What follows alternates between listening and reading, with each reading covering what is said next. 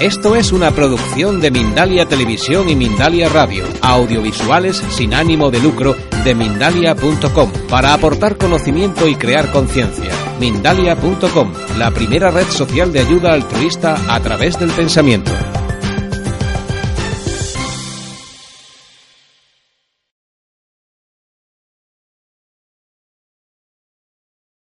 Hola, buenas tardes, buenas noches. Soy Eva López, cofundadora de Mindalia Televisión y Mindalia.com.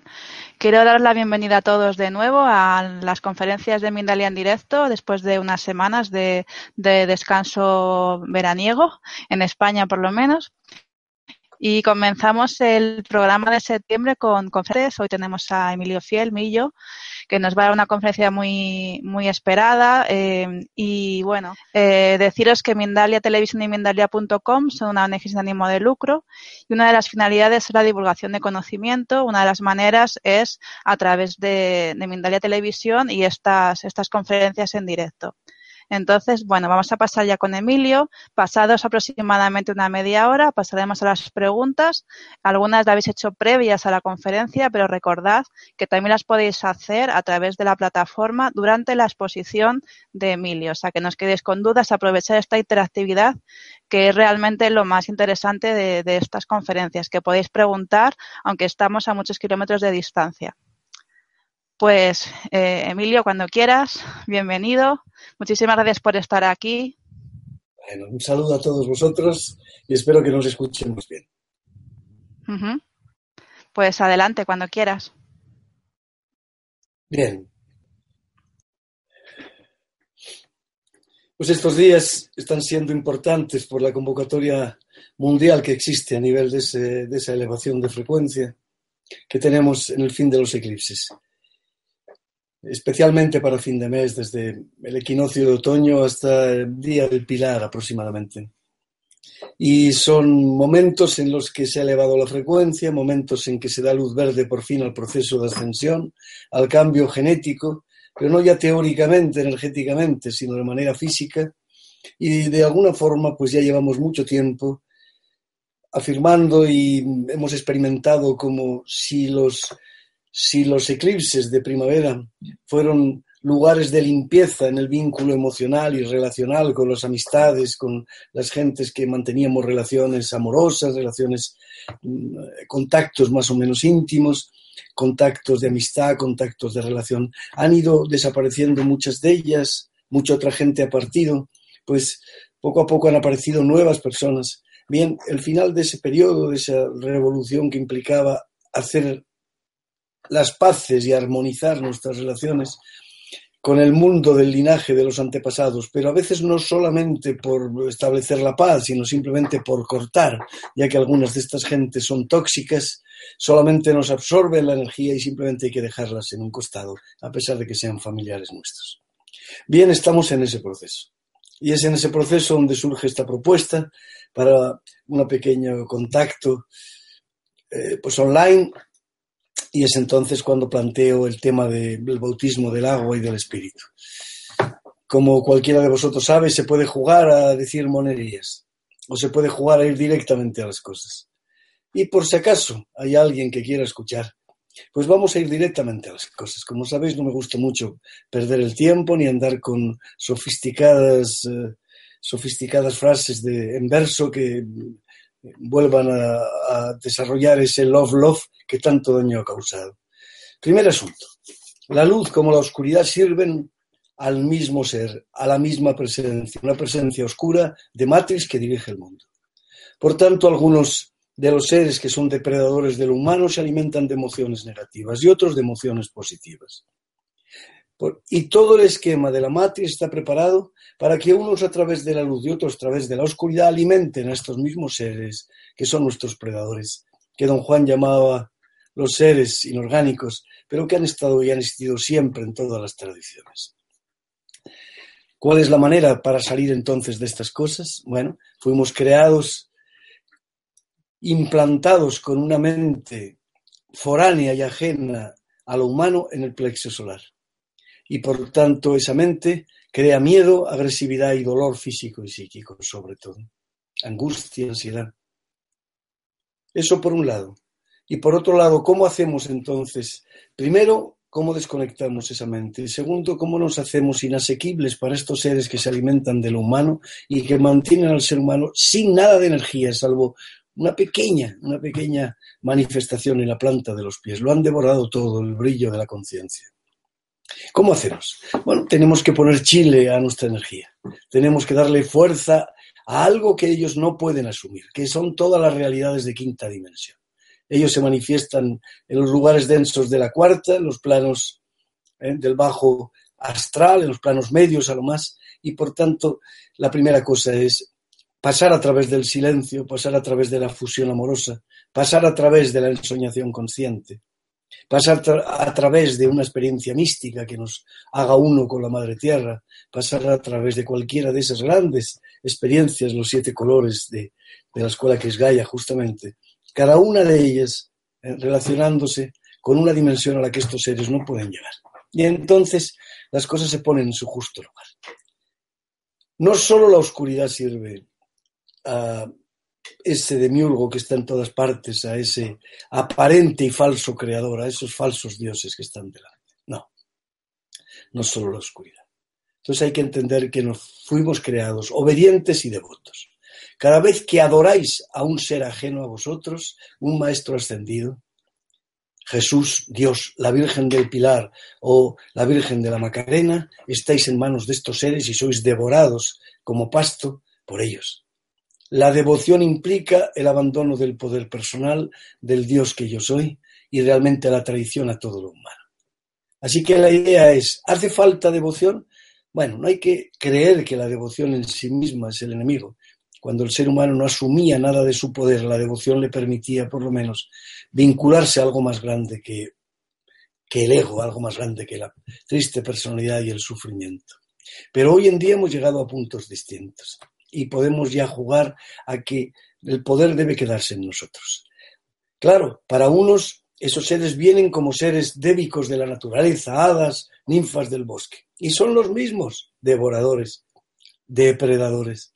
Para otros esos vienen como extraterrestres y para otros crean las grandes canalizaciones. ¿Existen en realidad estos seres? Sí, no estoy diciendo que no existan. Lo que tergiversa todo y altera todo el proceso es la entrega de nuestro poder a ellos. Así que mantengamos siempre la presencia del yo soy, el Dios, diosa que yo soy. Esto es lo que nos mantiene indemnes ante estos ataques, que en realidad son naturales. Nosotros alimentamos de ciertas cosas, vegetales, otros animales, y ellos se alimentan de nuestra luz. Y son energías prácticamente cristalinas. ¿Eh? A estos seres eh, que crean a veces parásitos, estas adherencias que se crean en la vida cotidiana, a estos implantes, pues a veces cuando se convierten en seres reales, en parásitos que existen a nuestro lado, en, en entidades que devoran la energía, que rodean nuestra aura, que la absorben, pues hay que encerrarlos en un cristal ¿eh? y enterrar ese cristal y plantar una plantita encima. Así que tenemos varias cosas para empezar antes de entrar en el tema. Y las cosas son cómo estamos, cómo nos encontramos. Primero tenemos que aprender a bajar del plexo al vientre, porque en el vientre está la voluntad. O subir al pecho, donde está el amor. Pero mejor hacer ese proceso progresivamente. Primero, vientres, angustia, ansiedad, miedo, tensión, dolor, agresividad. Bajemos eso al vientre, hinchemos el vientre al expulsar, defendamos el plexo solar con algún cristal. Recapitulemos y liberemos las emociones del pasado. El pasado puede cambiar y debe cambiar. Y así empieza el proceso, para que la mente no nos domine. Cuando esa mente no nos domina, que es el lugar del inconsciente colectivo, el plexo solar juega el papel de encender el fuego luminoso, la envoltura luminosa. Y al mismo tiempo, nuestra mente está en calma. Y se puede, en la primera meditación, estar largos minutos en silencio. Y entonces no te atas a nada, te, unes a los cuatro a los cuatro pilares del presente, tal y como los llamo, al aliento palpitar sonido interno y vibración, que todos existen sin tu voluntad y te dejas fluir y disolverte en ellos. Aún tienes que ser consciente de la envoltura luminosa y abrirte a la luz del espíritu que desciende. Bueno, En pocas palabras, he explicado un horizonte que tenemos delante y que pueden escribirse libros sobre él. Pero como no tengamos claro que hemos de salir de toda entrega de poder a un gurú, a un maestro, a una entidad natural, a un, a un eh, extraterrestre, a, un, a una virgen, a Jesús, a Dios, a cualquier cosa que se ponga delante, no nos vamos a entender nunca. Y simplemente eh, vamos a hablar con esclavos y entre esclavos.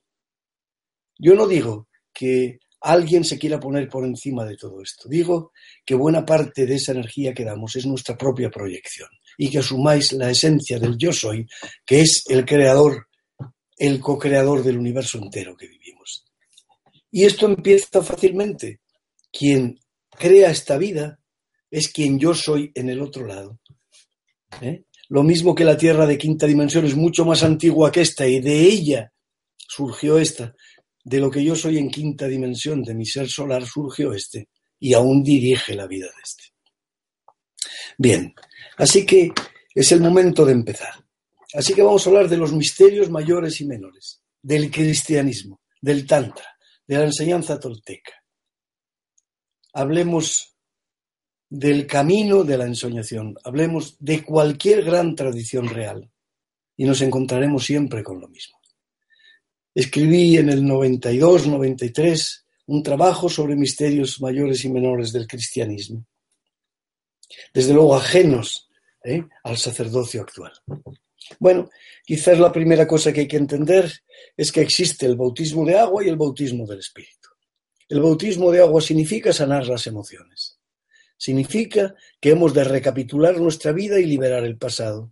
Hacer ligera esa isla del tonal que está llena de cosas, de miedos, de bloqueos, de recuerdos, de experiencias de todo tipo y liberarla. Porque el pasado, repito, puede y debe cambiar. Pero no es suficiente. En el camino hemos de aprender a calmar un poco la mente, hemos de aprender a alcanzar una cierta salud, a desarrollar una cierta capacidad deportiva en nosotros. Hemos de aprender muchas cosas que se relacionan con el ser conscientes de los sueños, por lo menos. Hemos de aprender ese sinfín de cosas que de alguna manera nos acompañan, como la relación con la naturaleza, el vínculo y la soledad para empezar a, afrontar una búsqueda de la visión.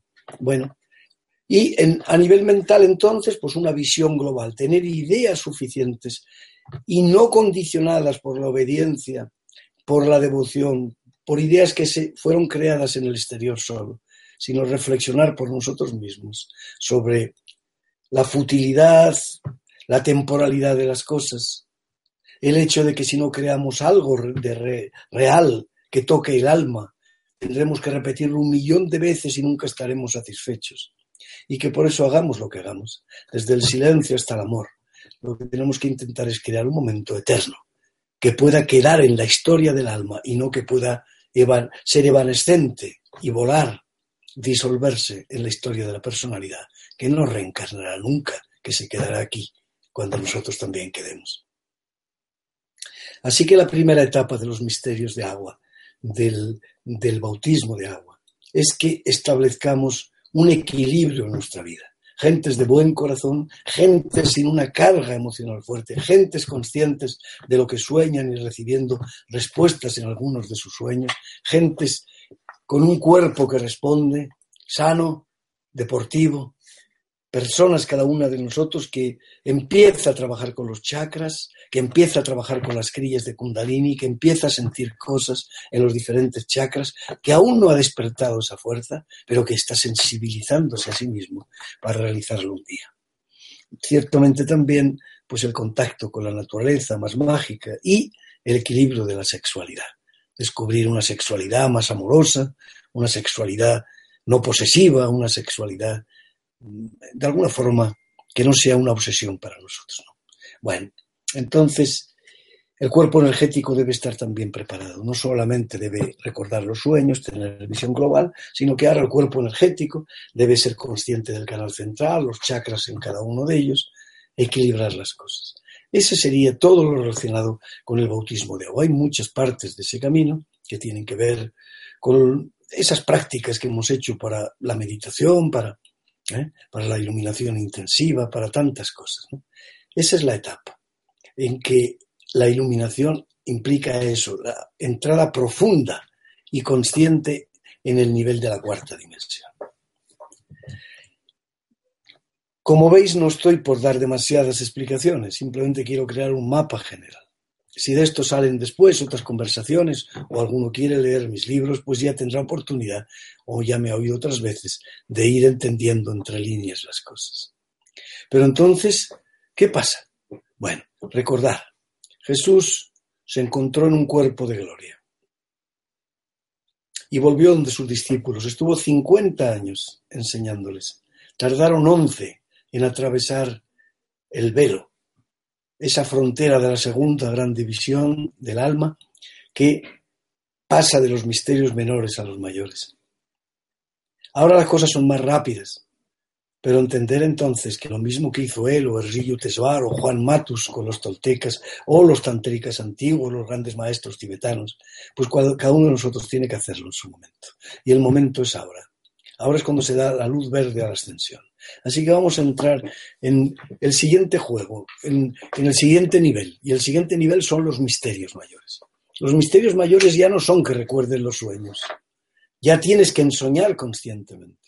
Tienes que despertar en los sueños, detener los sueños inconscientes, crear tus sueños, compartir tus sueños. O tienes que viajar a través del viaje del alma a otras realidades. Allí encuentras a, muchos seres, allí encuentras a viejos amigos, viejos maestros, allí encuentras otros mundos, allí encuentras otras conciencias. Y allí convocas a que tú consideres adecuado convocar y activas ceremonias desde allí que al repetirlas aquí crean esos resultados ¿eh? en tu vida cotidiana. Así que la vida se puede cambiar de allí a aquí y nunca al revés. Ahí están las respuestas, aquí están las preguntas. Los misterios mayores tienen que ver con el profundo silencio.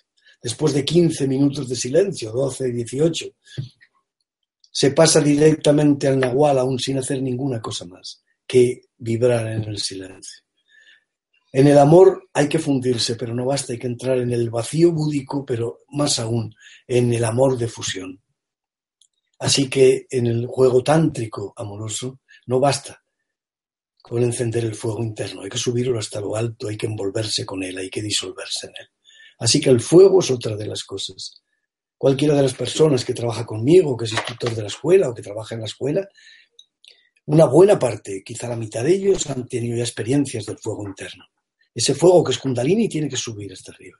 Hay personas que lo hacen ya normalmente, saben cómo subir, atravesar la barrera de las lumbares, la barrera de las dorsales, la barrera de las cervicales. Las tres caídas en el camino al Gólgota, en el camino hacia la cruz, que hace la energía del Cristo o la energía de Kundalini.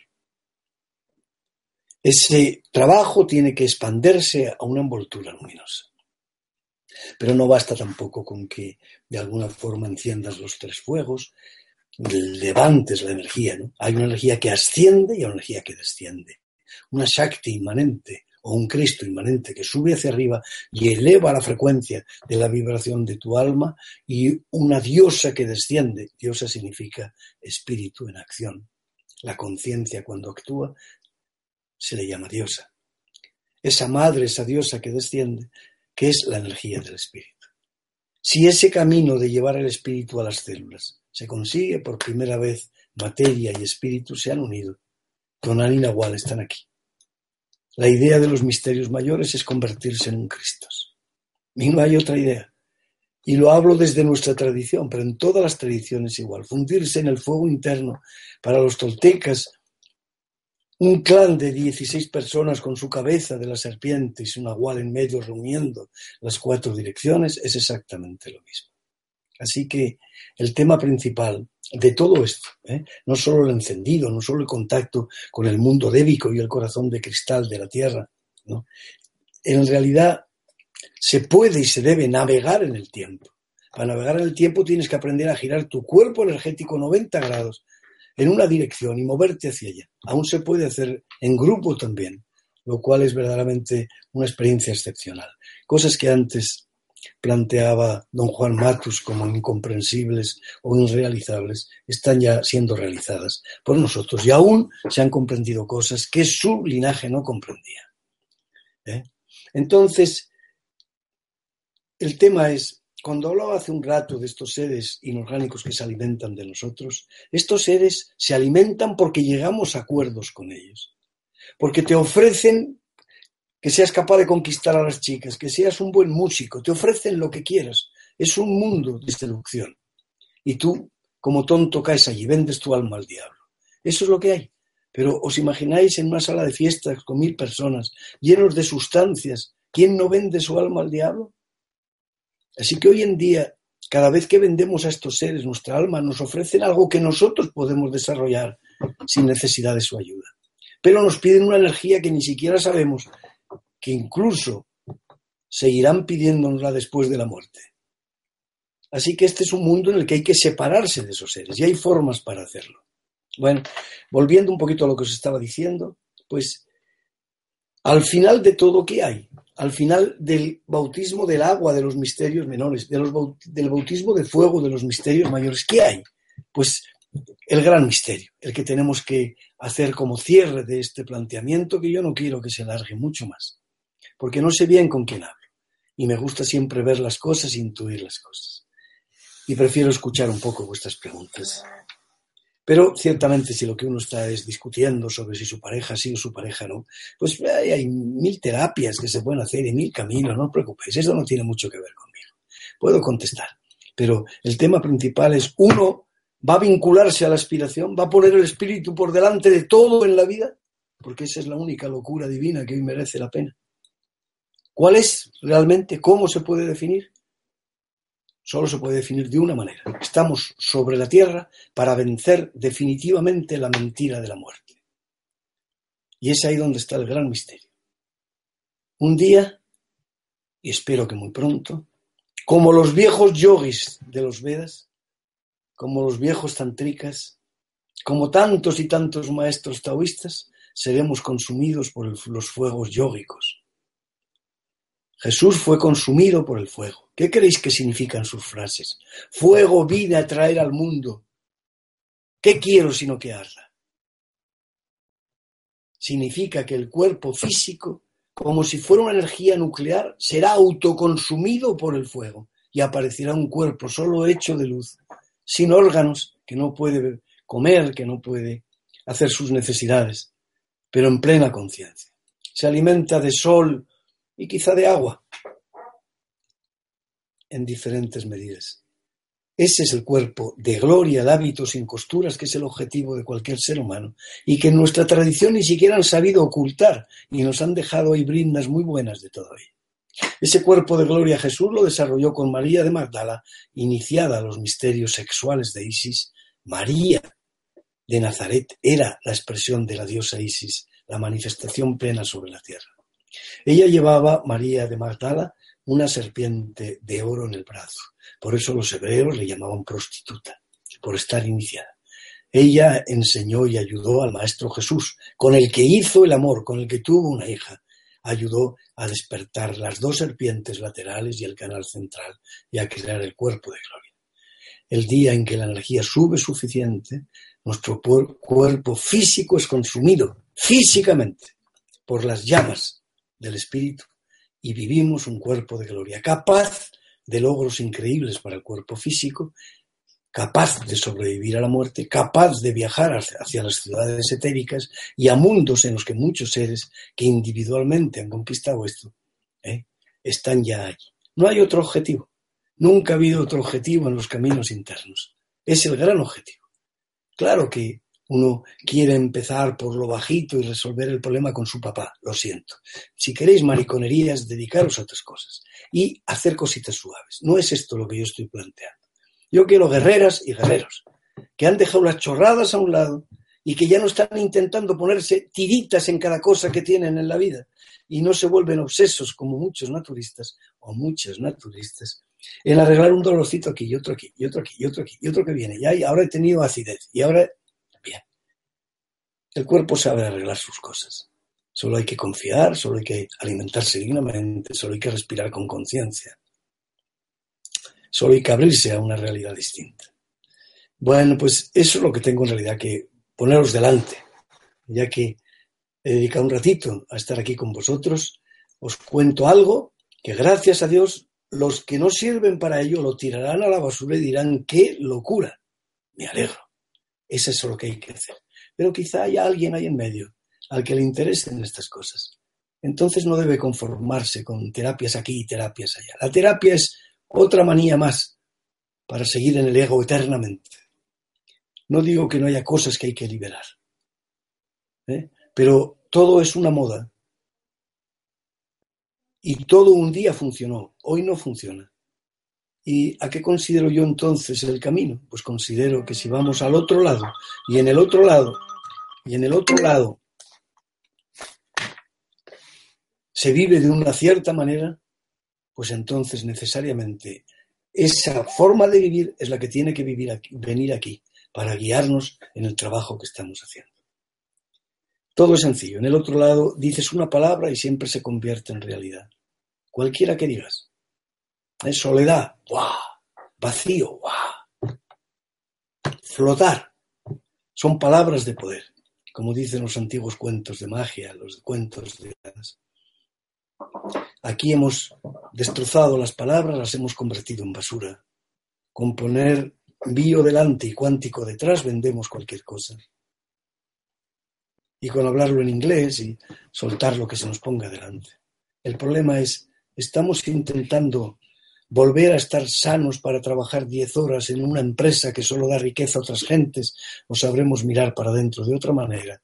Y a pesar de que hay que sobrevivir y todos lo, lo tenemos que hacer, conducir las cosas adecuadamente en un espíritu de comunidad, de compartir, como debe ser, con los hermanos, con el clan, con la tribu, y dirigidos hacia lo que es real. Esta vida es un sueño. Si ahora estás pensando en qué hiciste a los 12 años, no te acuerdas de nada. Es un sueño. Pues dentro de poco moriremos y hasta este instante será lo mismo. Y no habrá nada en nuestra vida que no sea un sueño. Esa es, en realidad, eh, la evanescencia de la existencia. Tenemos que crear algo que sobreviva al tiempo y tenemos que aprender a cabalgar el tiempo, no solo el espacio. Así que es suficiente si no se ha hecho ya un nudo la cabeza, porque ya estabais cerca y en contacto, es suficiente para haberos alterado la noche, que es lo que intentaba. Que esta noche fuera movidita para vosotros, Gracias por escuchar un ratito, pero ahora sí, alguien que está, Eva, que está al otro lado. Sí, así es. algo? Hay que remover a la gente, que se mueva algo por dentro y, se pongan en marcha. Mirad, tenemos una pregunta de Pelejano desde España. Dice, si la vida está dirigida desde el otro yo, si somos un sueño, ¿para qué tanto esfuerzo en intentar llevar una vida consciente si la responsabilidad está en ese otro yo que yo soy? Tarde o temprano sucederá la unidad entre ambos lados de la realidad. Sin duda, pero es muy distinto que esa unidad suceda mientras ahora tenemos a 500.000 personas sin vivienda que cuando cada persona tiene su vivienda.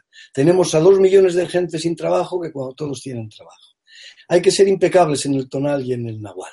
Hablar de que la realidad nos unirá un día con el espíritu no cambia el hecho de que yo hago esto porque no puedo hacer otra cosa. Si tú puedes hacer otra, hazla y ya está. No hay ningún problema. Pero yo no puedo hacer otra. La conciencia llama a la conciencia. Por tanto, hago aquello que la conciencia dice. Y mientras tanto, es esencial ser impecables aquí también entre nosotros y de alguna forma ser también coetáneos, coetáneos y de alguna forma compartir las cuestiones que los seres que nos rodean están pasando, están sufriendo. Todo ser humano tiene que tener capacidad para tomar sus decisiones internas sobre la conciencia y su manera de vivir. Mientras uno está angustiado, por cosas muy materiales, como tanta gente lo está y tantos han sufrido en estos últimos tiempos entre nosotros y en el mundo, y fíjate la emigración actualmente, todas las cosas. Pues no se puede jugar estos juegos con libertad, con esa pequeña libertad que tenemos, muy pequeñita, para tomar una decisión sobre si nos sentamos a ser conscientes o nos dedicamos a ver la tele en este rato. Así que un día nos uniremos, seguramente pero si no te has unido al principio, no te unirás al final. Y si estás unido, entonces eres uno ya con todas las cosas. Haz lo más impecable que puedas. Así que dos cosas, ser impecable. Otra, ser implacable. Implacable significa la estupidez no merece un agujero entre nosotros. Y solo hay un enemigo, la estupidez. La sensación de aislarse, la sensación de que no somos mundo, la sensación de que, pues, puede tener algunos seguidores, pero al final hay que intentar estar dignamente en el mundo y dignamente en el misterio. En ambos casos hay que hacer aquello que sintamos más adecuado hacer.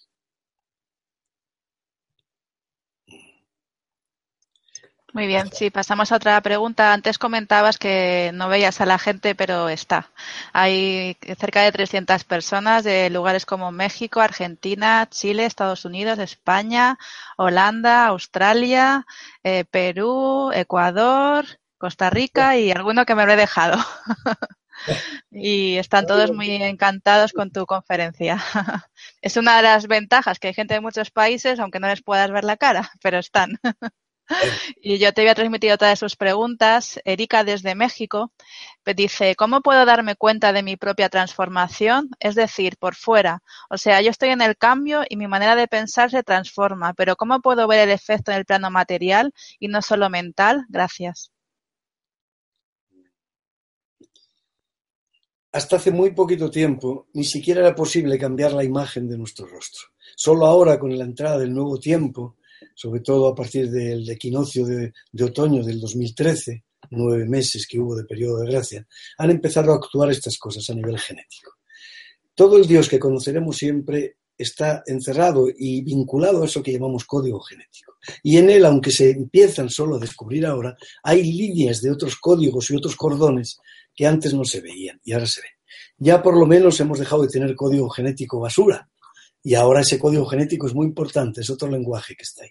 Bien, cuando hacemos cambios en lo psicológico, cuando hacemos cambios, muchas veces lo que está detrás, el pensamiento que está detrás de nuestras emociones no ha cambiado.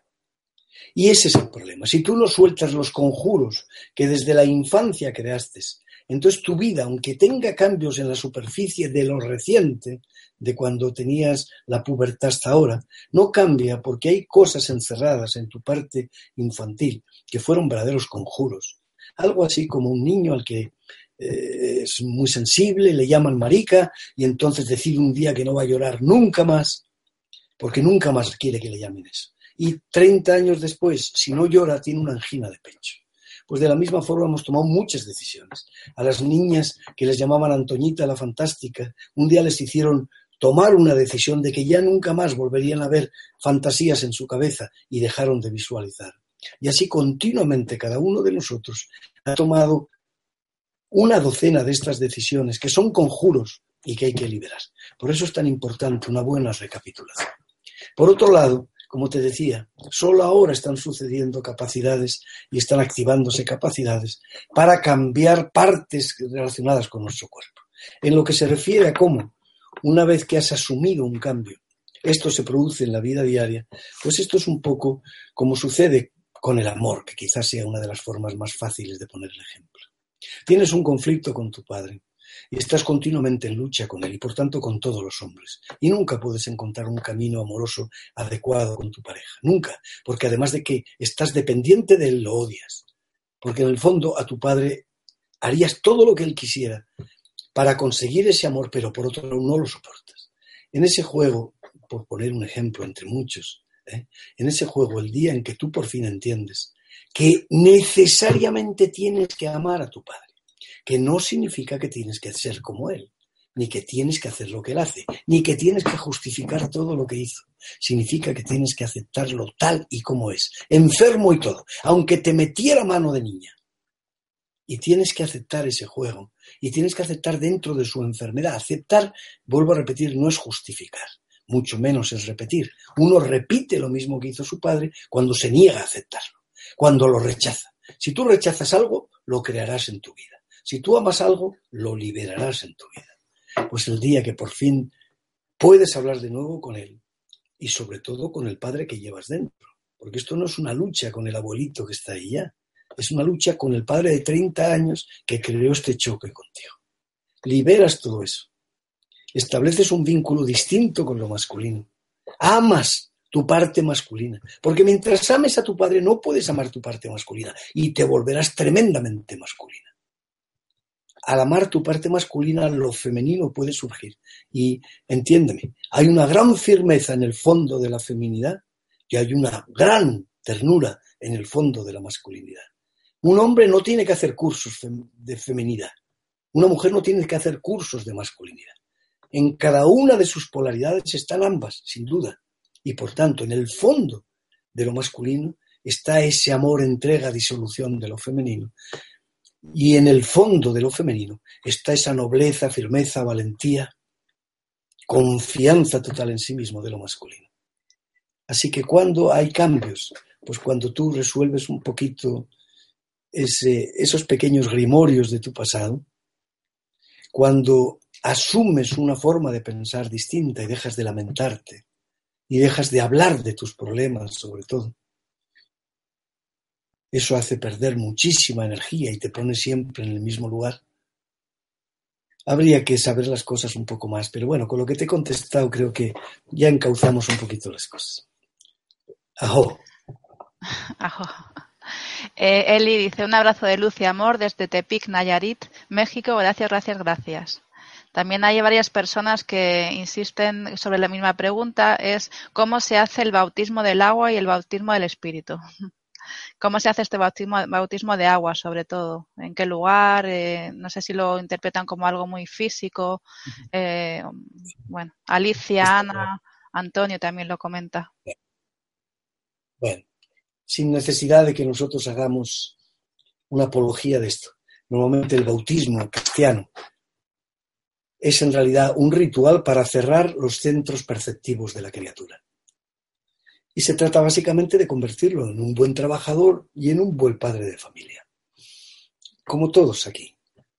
Pero mientras tanto se le cierra la fontanela y el timo, que son las cosas que más se disparan.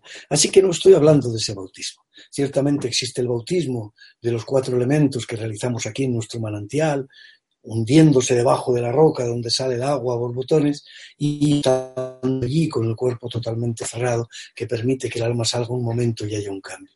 Pero no, el bautismo de agua no es más que una manifestación externa del verdadero bautismo del que ya he hablado antes. Es el bautismo de la limpieza emocional. Si nosotros no llegamos a la comprensión de que lo bueno y lo malo son la misma cosa, nunca comprenderemos nada. Conciencia crística es no distinguir la luz de la oscuridad. Y dice alguien, ¿pero qué dices? Toda la vida creyendo que lo que hay que hacer es nunca entrar en la oscuridad. No, la luz es tan estúpida que a veces supera con mucho la oscuridad. Y a veces el orgullo espiritual es tan tremendo que, supera la maldad de la oscuridad. A ver si lo entendemos. Conciencia crística es el que acepta lo que viene, sea lo que sea, sin juzgarlo. A ver, ¿es oscuridad una enfermedad o es luz? ¿Una separación es oscuridad o es luz? Si solo ves a cinco minutos vista, será tremendo, una oscuridad tremenda. Pero si te dieras cuenta que el que se acaba de ir de tu lado o la que se acaba de ir te ha hecho tu vida, solo porque estás mirando un año y medio después, ¿qué es esto? Se muere tu padre, ¿es luz o oscuridad? ¿Para quién? ¿Para él o para ti? Y así estamos siempre. Te echan del trabajo, ¿qué es luz o oscuridad? Toda la vida queriendo hacer algo real que, que funcionara, por fin te echas y vas a buscar otra vez el mismo, un trabajo semejante. ¿No confías en ti?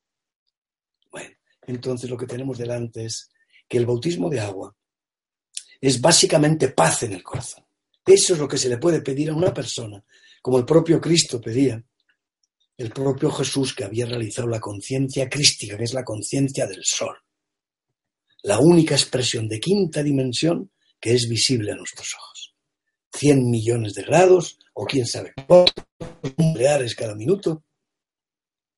Por eso, el bautismo de fuego exige que se consuma tu cuerpo físico y que habites un cuerpo de gloria. El verdadero bautismo de fuego es el bautismo de los grandes iniciados y es el bautismo de don Juan Matus y su clan desapareciendo en el fuego para poder contornear el águila y vencer la muerte.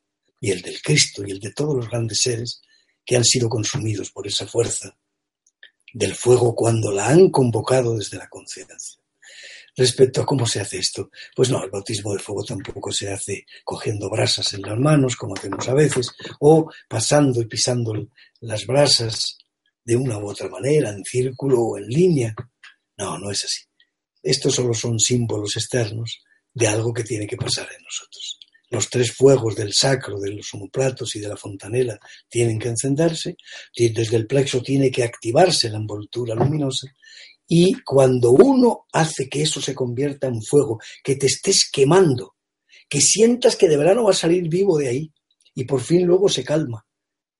Vienes aquí y estás con tu cuerpo todavía y dices, ahora entiendo que un día me quemaré definitivamente.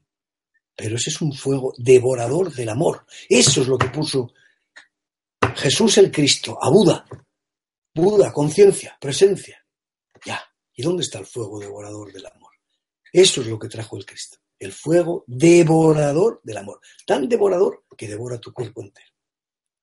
Así que quiero hablar del gran misterio, porque estamos en el momento más importante de la historia de la frecuencia energética de la humanidad de los últimos 13.000 años. Es lo menos que se merece este momento. ¡Ajo! Muy bien, pasamos a la siguiente pregunta. Eh, Estrella desde España pregunta de qué manera este mes y los próximos de este 2015 y 2016 nos facilita este tránsito al estado crístico. Entiéndeme, por un lado no existe el tiempo y por otro lado vivimos tiempos maravillosos.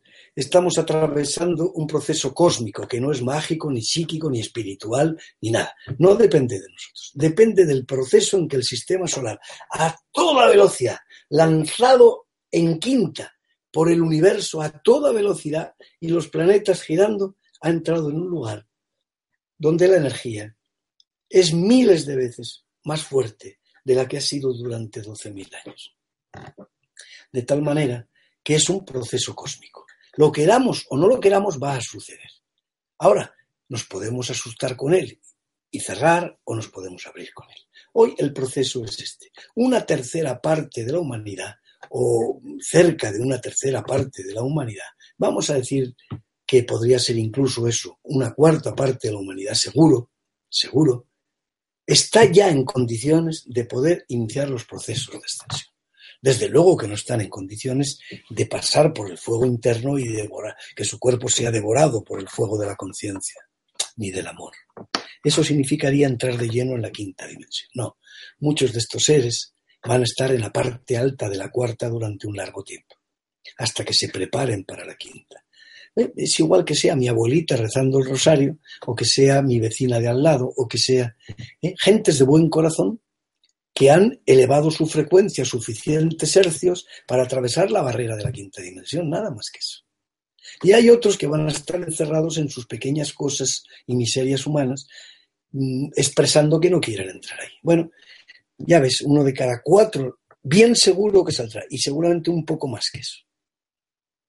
Y eso es, ah, hay que mirar, uno de cada cuatro, es muchísimo, muchísimo. ¿eh? Que querríamos que fueran tres de cada cuatro, cuatro, hombre, querríamos que la Tierra por fin fuera consciente todos. Pero es lo que hay, porque no tenemos que desear nada más lo que cada uno desea. O vibra o no vibra, fin. ¿Cómo van a funcionar estos años, estos meses? Bueno, es que la frecuencia está siendo tan grande como en estos dos grandes, entre estos dos grandes eclipses. Cambias aunque no quieras. ¿Eh? Se va gente aunque no quieras. Se disuelven relaciones aunque tú no te lo hayas planteado, con una suavidad sorprendente. No siempre, pero muchas de ellas sí. Así que, ¿cómo va a ayudar? Bueno, de aquí, sobre todo al verano del 2016, son momentos de una intensidad enorme y tenemos que estar instante a instante intentándolo.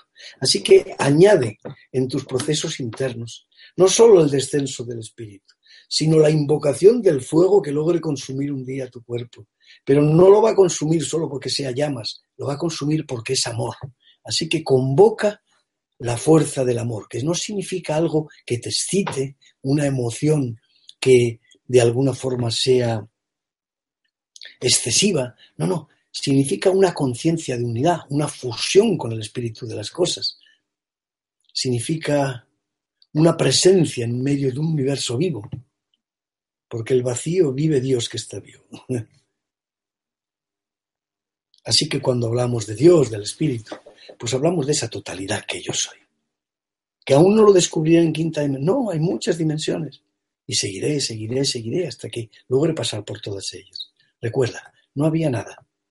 Y nosotros desde el Espíritu empezamos a bajar. Para bajar tuvimos que dejar primero al Dios que éramos y así inventamos los dioses.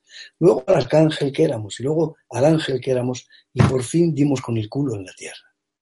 Y ahora solo vamos a hacer que el ángel recupere la, emanación o vibuti que ha creado en la tierra y el arcángel recupere al ángel que, eh, a los muchos ángeles que ha creado aquí y así vamos retornando a casa.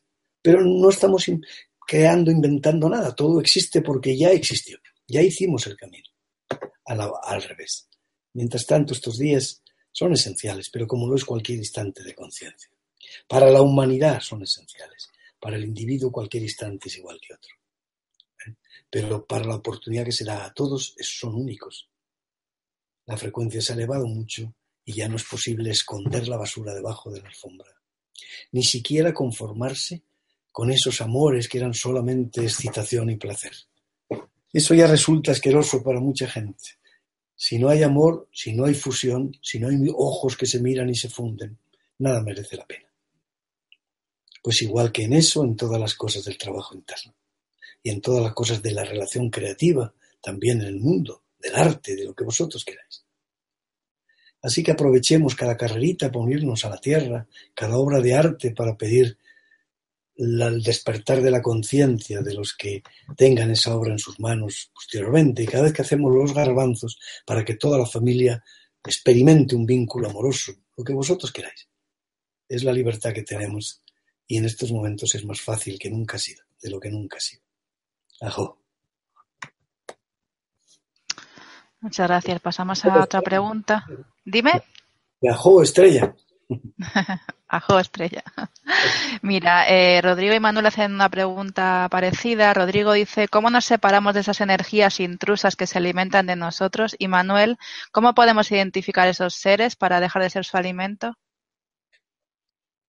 No, no, no se trata de luchar contra ellos como si fueran enemigos. Ellos solo se alimentan. Se trata de luchar contra tu estupidez.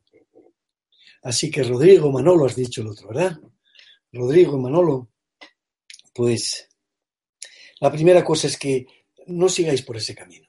El camino no es quién os está causando problemas. El camino es por qué os hacéis vulnerables a los problemas. Vulnerables a los problemas. ¿eh? No proyectéis la energía afuera. Dentro. Y dentro significa poner Chile en vuestra energía. Significa hacer esas, elevar vuestra frecuencia de tal manera que ellos no puedan tocaros. Cuando estéis en contacto, vuelvo a repetir, con los con aquellas realizaciones de quinta dimensión que están más allá del ego y la personalidad, ellos no, ni os ven. Por tanto, lo que se trata es justamente de eso, no de ponerse a luchar con bichitos. ¿eh? Todos a través de la vida tenemos adherencias, parásitos, implantes e incluso muchas veces entidades pegadas a nuestras auras. Por eso se sahuma a la gente, por eso se entra en los temazcales y en el agua fría, por eso se hacen rituales diversos para facilitar esas cosas. El propio ayuno, muchas cosas. No son solamente cosas físicas. ¿eh? Y en el trabajo interno pues hay muchas más de esas cosas, muchos más de esos momentos para limpiar. Y siempre que hay pues un vínculo con, el, con la coherencia, con la visión interna, eh, pues es más fácil que quien está ahí haciendo ese trabajo lo realice con más intensidad todavía. Muchas de esas adherencias los antiguos las unían a un huevo porque les daban de comer esa yema del huevo que estaba viva y entonces con la voluntad de ellos los trasladaban al huevo para que ciertas adherencias, pequeños bichillos del aura, pues se limpiaran. Pero cuando había grandes, grandes intrusismos de energías muy poderosas, casi pues así, cocodrilos, arañas, energías muy densas, muy pegajosas, pues había que hacer cosas de otro tipo y había que hacer batallas y hay que hacer batallas de otro tipo. ¿eh? Es decir, que no basta muchas veces solo con la psicomagia. ¿eh? Y cómo me olvido de alguien que estoy obsesionado. ¿eh? Como diría, diría Alejandro, ¿eh? pues me pongo su foto en el sombrero, voy una semana con ella, luego cojo la foto, la rompo, la entierro y planto una flor encima. ¿no? Bueno, no, hay que ir a, a realizaciones y a experiencias un poquito más fuertes que todo eso. muchas veces tenemos que entender también un punto aquí que me vais a permitir explicar. Los brotes esquizoides son la expresión de la magia en medio de la humanidad. Los chamanes, los sanadores, se tienen, tienen que pasar por eso antes o después. Si tuvieran alguien al lado que les guiara adecuadamente, ellos, los seres que han pasado por los brotes esquizoides, serían sagrados. Así se les considera en las tradiciones, porque son los que han vivido entre los dos mundos y pocos pueden hacer ese paso sin grandes revoltijos en su mente, en su interior, en sus emociones. Bueno, primero ves, ves entidades, ves sombras y te asustas, o oyes. Cuanto más las rechazas, más oscuras se ponen y al final acaban pidiéndote cosas tremendas, tremendas, pero lo has creado tú con tu rechazo. Lo has creado tú. Y cuando amas otra vez esas voces y esas sombras, solo expresan tus guías internos, tu propia voz del ser, ellos escuchan una voz aquí que les guía, no, es la voz del ser. Todos la escuchamos cuando estamos en el camino interno. Nos explica lo que estamos viendo en lo sutil. Pero ellos, como se han negado a ella tanto tiempo, como han tomado pastillas y química y han destruido ese contacto, han degenerado esa voz. Y ahora les dice, asesina a este, mata, qué cosas. Así que hay que volver atrás. En este sentido, para poder abrirse al mundo mágico, hay que sufrir un pequeño movimiento interno. Y yo hablo de los futuros chamanes. No hablo de una persona que tiene que ir aquí, que tiene que ir bien guiada y sin ningún tipo de problema, como es natural. Quien ha entrado ahí ¿eh? es una persona loca y los locos son sagrados, vamos a decir así. Claro que hoy en día ya no usamos la palabra loca. Esas alteraciones mentales son esenciales para el ser y debiéramos aprender a conducir esas cosas. Ya desde los años 70, 80, primeros de los 80, los guiábamos allí en arcoíris en otros tiempos. Y ahora pues estamos haciendo intentos para poder crear sitios para esta gente, pero no está siendo nada fácil, porque el sistema se opone a estas cosas, sabe que esos seres son peligrosos, que saben más que nadie, que tienen una intuición y un contacto con otros planos que la racionalidad médica no tiene, y los temen. Así que en este sentido, en este sentido, pues muchos de esos seres son parasitados por un sinfín de estas entidades. Y a veces conservan animales que les devoran la vida. Don Juan hablaba de los inorgánicos, que los inorgánicos se disfrazan de todo, de vírgenes, de maestros, de extraterrestres, os decía antes. Cualquier cosa que absorbe vuestra energía, que os arrastra más allá de, de vuestro deseo cualquier cosa que de alguna forma se expresa desde lo masculino y no desde la dulzura femenina, porque estos seres no conocen lo femenino. ¿eh? Estos seres se vinculan a ese machismo regente en la sociedad. Pues por eso la diosa es tan importante. ¿eh? Estos seres ¿eh? no solo son, como decía Carlos y don Juan, pequeñas entidades mm, alimentándose de emociones, también son mentes compactas intentando sustituir tu mente. Y en las gentes que están más perdidas a esos niveles, pues algunos de ellos realmente es que prácticamente han dejado de ser humanos. Porque unas entidades ajenas totalmente a lo humano, como si pudiéramos decir mm, eh, orugas de mariposa o pudiéramos decir quién sabe qué, ¿eh? quién sabe qué parásito de otra, de otra frecuencia, estuvieran queriendo meter su mente dentro de la nuestra. Así que hay mucho juego, hay mucho trabajo por hacer, pero sobre todo esto no es una lucha personal contra alguien. Si no es un bicho, será otro. El problema es por qué les alimentas y con qué les alimentas. ¿Dónde están tus emociones? Las emociones que alimentan a los siete, a las siete grandes bandas de frecuencia en la que habitan los inorgánicos, los humanos habitamos solo en dos, esta y en la que podemos ensoñar. ¿eh? Pues se alimentan de ira, y, odio, otros se alimentan de angustia y ansiedad, otros se alimentan, ¿eh? cada uno tiene su... Y también otros se alimentan de subidones místicos y de energías, de... Eh, pues así, vinculadas a, todos estos juegos y caminos de luz en los que eh, la mirada en San Paco y la sonrisa boba son prevalecientes. Ahí hay parásitos por todos los lados. Por eso alguna gente tiene alergia de esos sitios. Dice, no, ante esto yo prefiero seguir el camino de la oscuridad y de la noche y de la chincheta, si hace falta, en la chaqueta. Y tienen todo el derecho a ir por donde quieran. Lo que importa es que no es tanto lo que hacen, es que lo hacen con una especie de entrega de poder, una falta de autonomía, con una especie de conciencia de rebaño, que eso es lo que hace que te puedan, se puedan alimentar de ti. Así que simplemente detén estos procesos emocionales, vincúlate al canal central, sube y baja por él, es la columna vertebral del cuerpo de gloria será.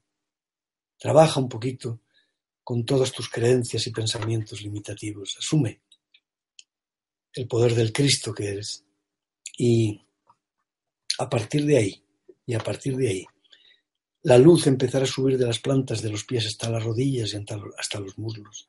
Y ya entonces podrás tener muchos recuerdos de tiempos anteriores, se guardan en el pliegue popliteo, detrás de la rodilla y hacia la zona de la pelvis, hasta que tu energía vuelva a regenerarse. ¿Por qué no podemos apartar la mirada de los niños? ¿Por qué? Pues porque hasta los cinco años son completos. Como no tienen mente, nadie puede devorarlos. Y son algo espontáneo y total. Pues eso es lo que son las mujeres, los hombres sabios. Gentes que han recuperado su luz y que no puedes quitarles la mirada de encima de nuevo. Ajo, tanto a Rodrigo como a Manuel como a todos los demás que están en, en ese tema. Muy bien. Otra pregunta de Marta desde Colombia. Seremos seres solares y ese bautismo de fuego es entonces el paso consciente para el cambio energético del ser humano y también del planeta. ¿Cómo resistir este proceso? Pues la Tierra sutil, la Tierra solar, es más antigua que esta Tierra y esta Tierra ha nacido de allí. Pues nosotros igual, hemos nacido de allí, del ser solar que somos. Así que no vamos a resistir. Este camino lleva al suicidio y no hay solución ninguna. ¿Eh? Lo que sucede es que no es un suicidio de esos que salen en los periódicos, es el suicidio de la falsa personalidad, de la ilusión de que tener cosas nos puede dar la felicidad, es el suicidio de tanta estupidez unida. Y al mismo tiempo también, pues somos seres solares, como no somos programas planetarios venidos del Sol. Somos trozos del Sol encerrados en una materia biológica que sin duda tuvo que evolucionar a lo largo del tiempo. Un espíritu unido a una materia, a una materia biológica. Pero ahora ese espíritu tiene que hacer que pasemos con la plena conciencia a la quinta dimensión. Y no puede pasar nada que sea ilusorio. Y nuestro cuerpo hoy es un cuerpo ilusorio y nuestra mente también. Así que no pasará en el proceso como no pasará nunca el proceso, esa tecnología de tornillos, que es la tecnología luciferina a la que estamos acostumbrados. En la quinta dimensión todo está vivo. Y si necesitas un ordenador, puedes tenerlo, pero vivo. Ilimitado, vivo. Pues lo mismo un vehículo o cualquier cosa que necesites. Todo está vivo. No puede haber este juego en que hemos creado una tecnología bajando la frecuencia de este planeta hasta el punto en que solo la materia parece importante. No tuvimos por qué bajar tanto, pero aquí estamos. Ahora subimos arriba y desde luego recuperamos nuestro papel angélico y solar, que es la quinta dimensión. Y para eso tenemos que ser como el sol, fuego por dentro. Y no un organito aquí, otro allá, y un camino que puede obturarse ¿eh? y producir una embolia, un ictus. No, esas cosas. Es, tenéis que recordar ese cuerpo de luz de los viejos Upanishad védicos de 84.000 nadis que estaba hecho de luz, como en tiempo de los Vedas. Y tenemos que recuperar ese tiempo en que se dice, tú, oh buscador de la verdad, tú, que vas más allá de la ilusión, atrévete al gran salto, crea un cuerpo inmortal, despierta el sol que mora en las tinieblas. Así es la frase védica. Ajo, vamos ahí, porque si no, no acabaremos nunca. bueno, aquí hay preguntas para estar varios días. No, porque voy a que...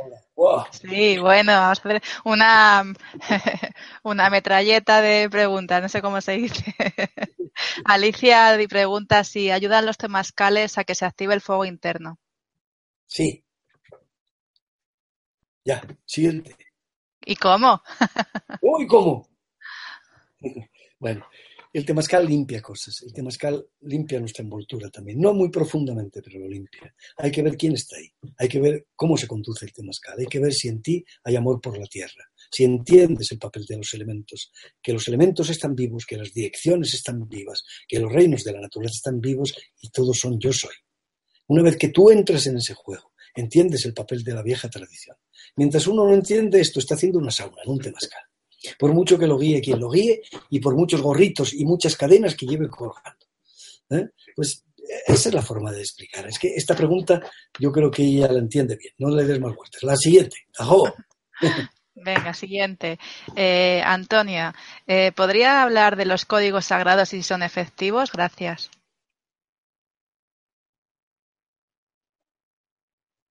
Mm. Oh, bueno, se han inventado 10.000 cosas, Antonia, y ciertamente cualquiera de ellas puede funcionar si tú le pones conciencia. Aquí el problema no es lo que haces, es desde dónde lo haces y qué energía, qué sentimiento y qué focalización mental pones en lo que haces. Todo lo, demás no sirve para nada. Si tú pones esas tres cosas juntas, un intenso sentimiento, una mente focalizada y el cuerpo luminoso brilla, en ese momento, hagas lo que hagas, todo funciona. Y todos los códigos son reales y actúan. Ahora, creer que algo que ha hecho un tercero va a funcionar para ti en lo profundo, nunca funcionará. Funcionará en lo superficial, pero nunca en lo profundo. Depende de qué camino quieras seguir. Está el camino de los aprendices y aspirantes, está el camino de los que quieren ponerse, como digo, vendas y tiritas, está el camino de los guerreros del espíritu y de las guerreras del espíritu. Y depende un poco de qué pidas. Si hay algo en la vida que te interesa más que el espíritu, dedícate a otra cosa. Es el mejor consejo que se puede dar. ¿eh? Primero, el primer consejo. ¿eh? No te metas nunca en esto. Segundo consejo. Si te has metido, acaba con antes. Ya. Ajo. Muy bien. Eh, Pedro dice, ¿cómo sabes lo que es real o ilusión? Una pregunta que seguro que muchos más están haciendo, pero la ha hecho Pedro. Sí, la fantasía es real. Lo que dices que es real no es real. Así que ya te he contestado lo que significa es que tus visualizaciones e imaginaciones durarán, pero el pensamiento dura lo que el pedo de un gallo. Así que ¿a qué llama real? ¿A qué? ¿A pensar o a sentir? Sentir es la clave, no visualizar. En el camino interior la sensación debe prevalecer sobre la visión. ¿Cómo sabes si lo que ves es real o es ilusorio? Bueno, lo que sientes es lo que da el, papel de la realidad. ¿eh? Y la verdad es que al final conviene no estar muy atados a la excitación de Agnya Chakra, estar mucho más presentes desde el vientre también y desde la energía a las sensaciones expansivas que se crean en ti. ¿eh? Quizás esa podría ser una, una, respuesta para un tema que tiene varias, varias salidas posibles. ¿eh? Ajo. Eh, siguiente pregunta, Patricia. ¿Qué pasa con los que no llegamos a elevar nuestra vibración? pues que estáis en una vibración baja. Joder, ¿qué va a pasar? Vamos a ver. ¿Cómo es posible no elevar tu vibración? Eso es imposible. Incluso te das cuenta de que, estás cayendo y que eres arrastrada por algo. Darse cuenta ya es elevar la vibración. Otros lo harán mirando un poco al sol, otros lo harán haciendo ayunos, otros eh, con un cariño enorme por su hijo. La vibración no es algo estable estático, es algo en movimiento. Tienes un niño al lado, se eleva la frecuencia, pero hay que elevarla en lo profundo, en la estructura, no en la superficie, que es la que cambia tanto cada día. ¿Qué es lo que podemos hacer los que no podemos elevar nuestra vibración? Patricia, pasea por la naturaleza, pasea sola y pasea al atardecer. Me contarás si no puedes elevar tu vibración y tu frecuencia. Que tienes dolor dentro y que eso te tira a tierra bueno, pues un día tendrás que asumir ese dolor. Vamos a ver, el dolor es un maestro, las emociones son maestras. ¿Cómo se abraza el dolor? Se abraza el dolor solo de una manera, sintiéndose dolorido. ¿Cómo se abraza la angustia? Angustiándose. Así que primer asunto, no huyas del dolor. Eso es lo que haces durante toda la vida y el dolor sigue delante. Cuando el dolor sigue es que estás haciendo las cosas al revés. Cuando la angustia sigue es que no estás resolviendo nada. Pero si tú, cuando el dolor viene, Primero no tomas nada, te sientas quieta, no te mueves, invocas al dolor, le reconoces que no le has hecho caso nunca, le, tratas como un maestro y le pides, mientras respiras profunda, profundo, que te enseñe, el dolor te traerá las imágenes que crearon el dolor desde tu infancia. O a veces anteriormente, en vidas anteriores o en procesos de integración anteriores. De tal forma, por tanto, que es imprescindible que abraces esa negatividad que tú llamas tus enemigos. No, no hay enemigos, solo hay maestros. Siéntate, no te muevas, que es lo que hace siempre. Y que duela. Y no llame solo a ese pequeño dolor que ha venido, le llama a todo el anterior también y sigue respirando. En media hora tienes más respuestas sobre por qué el dolor está en tu vida de las que nunca has podido encontrar en ninguna terapia. Así que todo el mundo puede elevar su frecuencia. Solo hace falta que abrace su negatividad, si es que la tuviera. Y si es que lo que tiene es una vida rutinaria, le digo que eso es un poco más delicado. El sofá es la única cosa muy difícil de cambiar sobre en, la humanidad. La rutina, la repetición, la falta de todo, de energía. Pero si viene por haber mal utilizado la energía sexual, por estar lleno de emociones negativas, pues el camino sigue siendo lo mismo, el mismo. Cuanto más das, más tienes. Empieza a mandar energía. Ayuda a gente que lo necesite a tu lado. Ponte a correr aunque tengas 143 años. Verás tú que pronto hay energía en ti. Pues ajo. Muy bien, otra pregunta. Eh, María dice, ¿puedes contar un poco más de los chamanes, por favor? Una pregunta muy breve. Los chamanes iban al otro lado, y van al otro lado, y vamos al otro lado. Llegamos allí, hacemos una ceremonia allí y creamos las condiciones de lo que queremos realizar aquí. Vamos a ponerlo como un ejemplo sencillo. Estaríamos en una ¿eh? con los kiobas en, las estepas, estamos con los oglalas, con los, con los lakotas, y estamos, no hay bisontes para poder cazar. Y vivimos de eso. Entonces los chamanes se van al otro lado, y en el otro lado hacen una pequeña ceremonia, danzan al bisonte y convocan el bisonte. Y allí ven en su sueño una cantidad enorme de bisontes. ¿eh?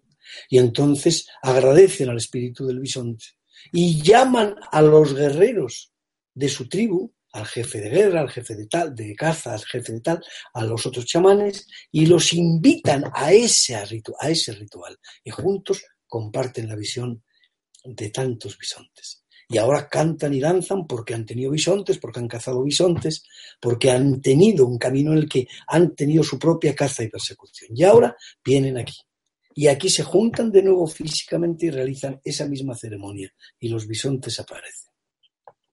Con eso ya te he dicho más que dándote muchas explicaciones del tema de los chamanes. Lo esencial de un chamán es que pueda visitar el otro lado y recuperar el alma de alguien que la ha perdido en coma, en autismo, en brote psicótico, en confusión enorme. Esa recuperación del alma es muy importante en el trabajo chamánico. Pero eso mismo ya y esa capacidad implica muchas otras cosas que ahora no es el momento tampoco de tratar. Con eso ya parece suficiente. Pues ajo. Eh, Ana eh, dice, eh, gracias Millo, pero este bautismo se hace en soledad y no se necesita maestros, ¿no?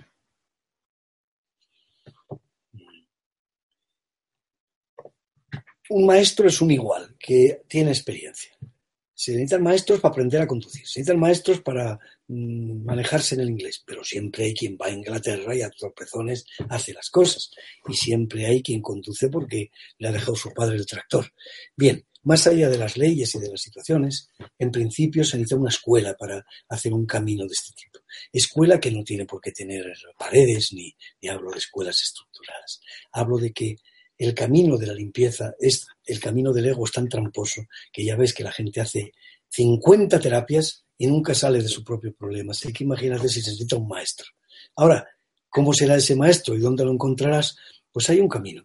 El sueño nunca miente. Así que la primera cosa se encuentra en sueño y si es posible en el sueño mejor que en sueño, encuentra el camino que tienes que hacer y con quién tienes que trabajar. Y no te dejes guiar por la cabeza.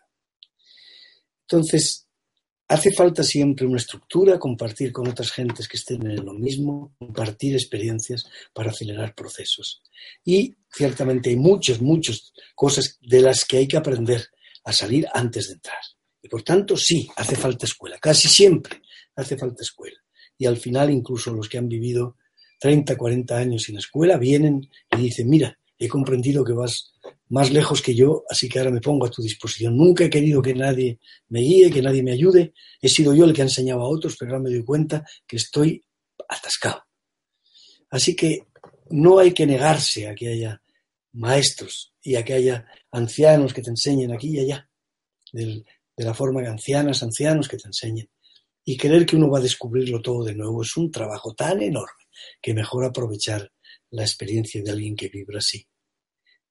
¿Cómo elegir todo esto? Pues que el mundo interno, tu mundo interno, te ayude a elegir. Así que empieza antes de dormir a pedir que aparezcan en sueños las gentes con las que tienes que trabajar y luego un día te las encuentras. Ajo, Ana. María Lasa quiere saber qué opinas de las sincronicidades.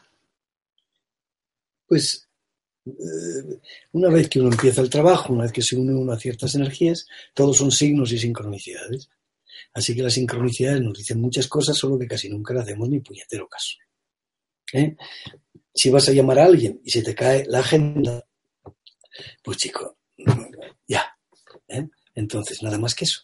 llega un momento en que sí, las sincronicidades, pero ¿para qué? ¿Para hacerles caso o para no hacerles caso? Entonces, hay que estar muy atento a las sincronicidades. Es así como el espíritu nos habla, con los signos, a las gentes conscientes y con las sincronicidades, a las gentes normales también y a todos nosotros. Y tenemos que estar muy atentos a eso. No es que la magia hoy en día sea que algo fuera de la razón ha aparecido. No, no, lo que aparece es un pequeño terremoto, un pequeño huracán o un pequeño tornado que tira las hojas en un círculo perfecto, una situación en que el rayo te atraviesa. Son cosas normales, pero suceden en el momento en que tú has invocado la magia de la tierra o del espíritu. Eso es lo que hace que ese instante sea especial. Así que siempre mucha atención a las sincronicidades, a los signos y a los pensamientos que se cruzan por nosotros en cada momento en lo que estamos viviendo. Pues ajo, ¿eh? Mm, como era María Lasa, ¿verdad? O algo así. Sí, sí, María Lasa. Eh, Liz dice, ¿cuál es su opinión sobre Jesucristo? Porque está claro que es un maestro para usted. ¿Hay que seguirlo sin adorarlo? Jesús, sin ninguna duda, es un maestro, es un hermano, y como tal está ahí y es el primero entre todos nosotros. Aunque hayamos ya ganado el puesto de la ascensión individual, está ahí en medio como espíritu solar y por tanto siempre merece todo nuestro, todo nuestro respeto. No es el único. Gracias a Dios hay muchos y somos muchos en medio del juego que hemos estado ahí. Y Él tiene un papel especial, pero no está por encima de nosotros. Entonces una cosa es Jesucristo, tal y como lo trata el cristianismo, y otra cosa la historia interna de Jesús, los misterios mayores y menores del cristianismo primitivo y todas estas cosas. El cristismo no es lo mismo que el cristianismo. ¿eh? Seguimos al Cristo Sol y ese es el camino.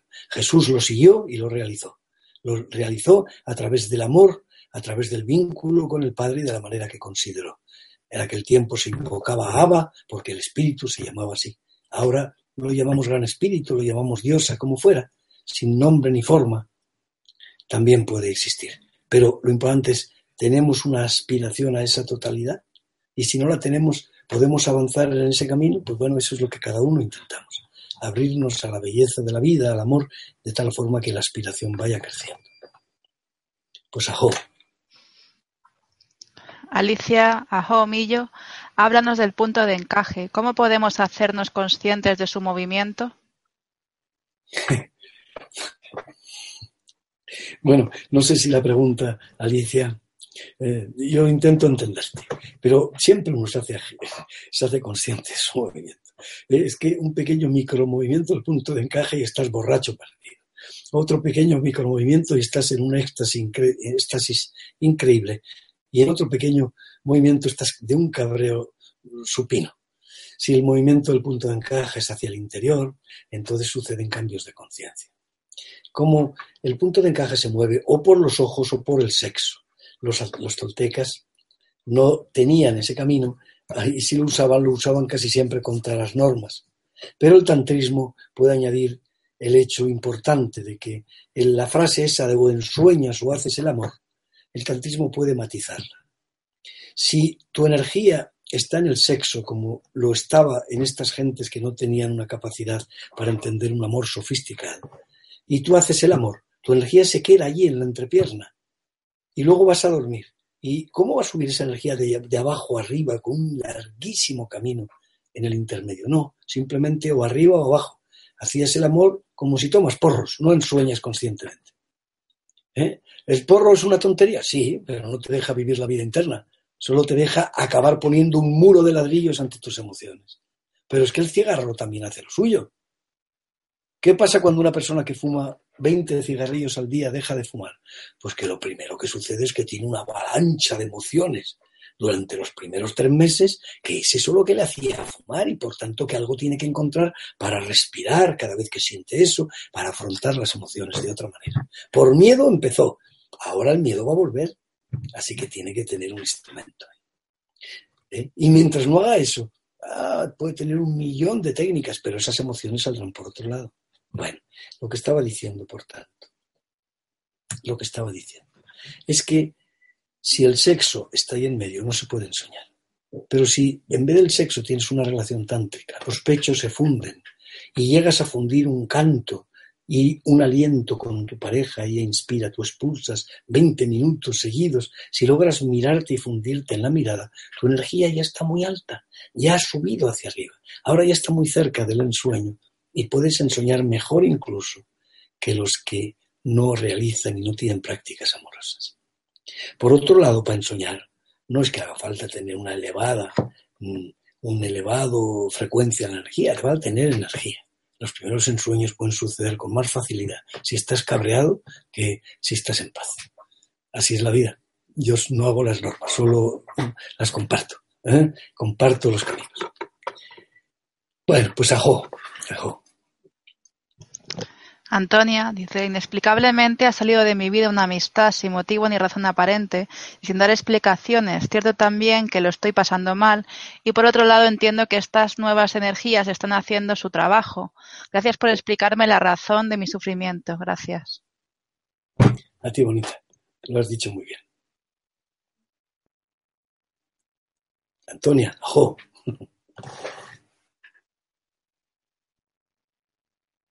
Ya he terminado, ¿eh? Ah, bien. Pensé que estabas pensando. no, ya, lo he dicho todo ya. Ha salido pues porque estas fechas son para eso. Se han, se han diluido muchas relaciones, muchas cosas de una forma suave ¿eh? y no hay que enquistarlas dentro de nosotros. Eso solo significa que, está, que estás esperando algo que te lleve más lejos de lo que esa persona te lleva. Ya, Bien, vamos a ir con las dos últimas preguntas, eh, que ya son casi las diez y media. Miguel Ángel dice, ¿es la evolución espiritual algo que sucede por el libre albedrío o por el contrario el sujeto está condenado a la evolución sí o sí? Pues habrá que moverse entre esos dos puntos, ¿no? Habrá que moverse. Para algunos es nuestra voluntad ¿eh? por encima de todas las cosas. Y por otro lado, la verdad es que cuando esa voluntad existe es porque allí ya la has vivido y porque has vivido tu contacto con la, con la unidad del universo, tu contacto espiritual. Lo que aquí llamamos espíritu, allí es la forma de vivir la atmósfera de todos los días. Así que por un lado estamos abocados necesariamente hacia el espíritu. Aunque no quieras, estás abocado a entender. Cuando ahora juzgamos tanto lo que pasa en los lugares de guerra, no nos damos cuenta que hemos vivido 50 vidas matándonos y violándonos y siendo violados y que estamos aquí porque nos hemos cansado de ese juego ya. Que no hemos pasado todos por eso, muy bien, pero es lo mismo en general. Así que no estamos aquí porque en esta vida hayamos desarrollado un... No, no, estamos aquí por el cansancio de todo eso. ¿Cuál es la ley del ser humano? Si tú quieres matar, puedes matar. Y la ley del ser humano es si tú quieres ser policía para que nadie mate a otro, puedes ser policía. Y así es como se establece la humanidad. Y el día en que ya no quieres matar, ya no quieres ser policía, lo que quieres es encontrar tu propio ser y manifestarse y manifestarte de manera real en el universo, pues ese día eliges un camino que traspasa las demás dualidades. Toda dualidad es ilusoria y tiene que acabarse en gran medida, sobre todo en el enfrentamiento dialéctico, en pro de una trialéctica, que es esa conciencia de la tercera atención, esa conciencia que sale de, de, la luz y la oscuridad para convertirse en eso, en conciencia, en despertar. ¿eh?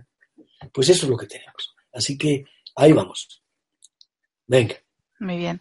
Eh, dice Pedro, ¿cómo, pero ¿cómo recordar lo que hay que hacer con la mecanicidad de que estamos imbuidos? No sé. ¿Cómo te, ¿Cómo te voy a decir yo? ¿Cómo recuerda? Pues encuentra cualquier camino. Por ejemplo, tú mira todas las cosas que te arrastran y de las que te sientes esclavo y conviértelas en un momento para recordar.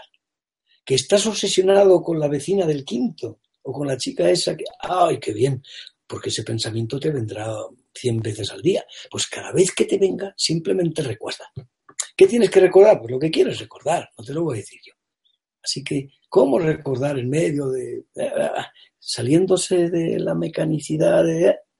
o si no puedes salirte poniéndote lacitos en los dedos? Bien, recordar...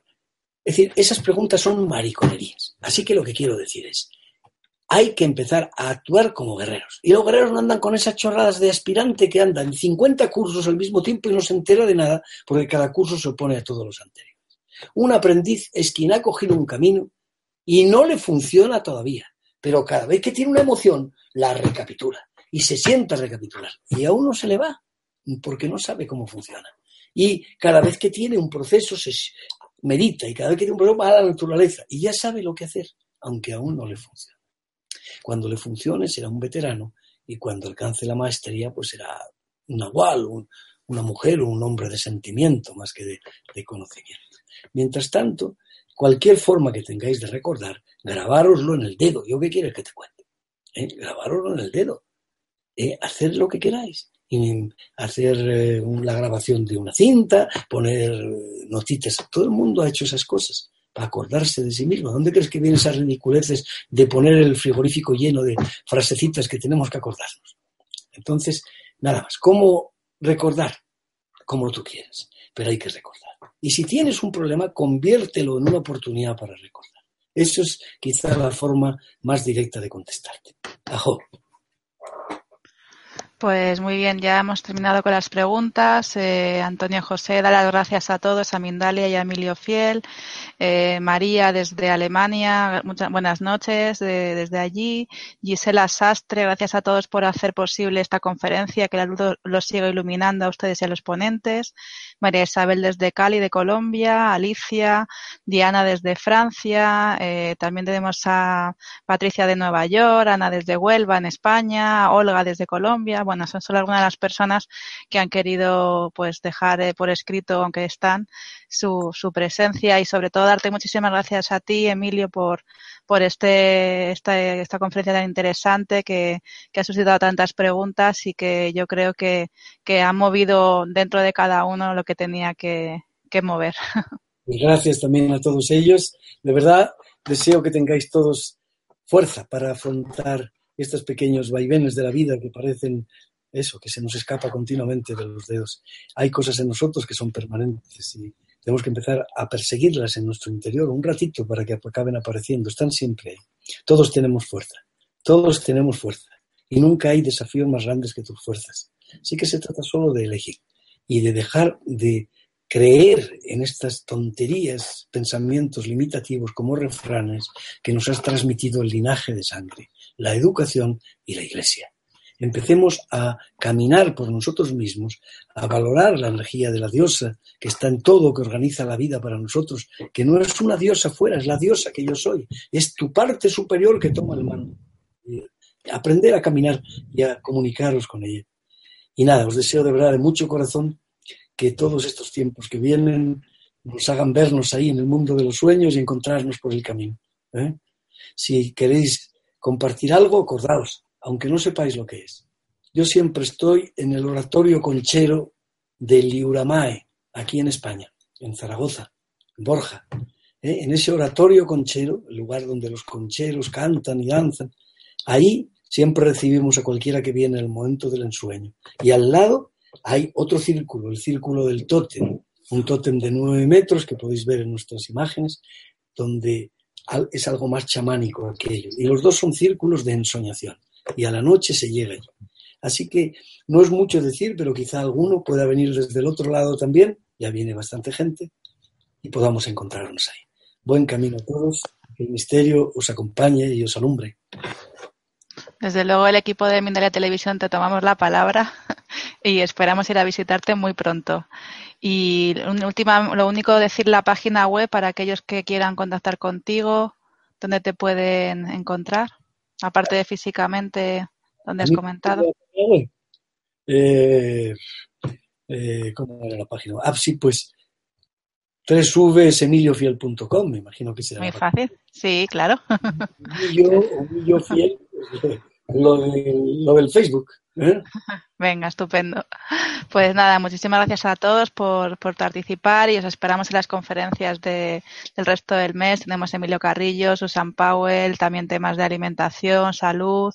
El mes que viene está Josep Pamies y bueno, hay varias, vamos, he hecho estos, pero son todos súper interesantes y os animamos a apuntaros y participar. Y muchísimas gracias. Gracias, Mindalia, y a ti también por esa voluntad que tenéis de expandir los puntos de la conciencia. También saludarme a estos, a estos amigos que están por ahí, ¿eh? conocidos casi todos ellos. Y, nada, que, de verdad el futuro vea cómo expandís y hacéis florecer todos estos caminos. Bien. Muchísimas gracias. Vamos a permanecer porque si cortamos de seguido se no escuchan lo último. Unos, vamos a hacer un poco de silencio, como tú decías, ¿qué te parece? Unos segundos de silencio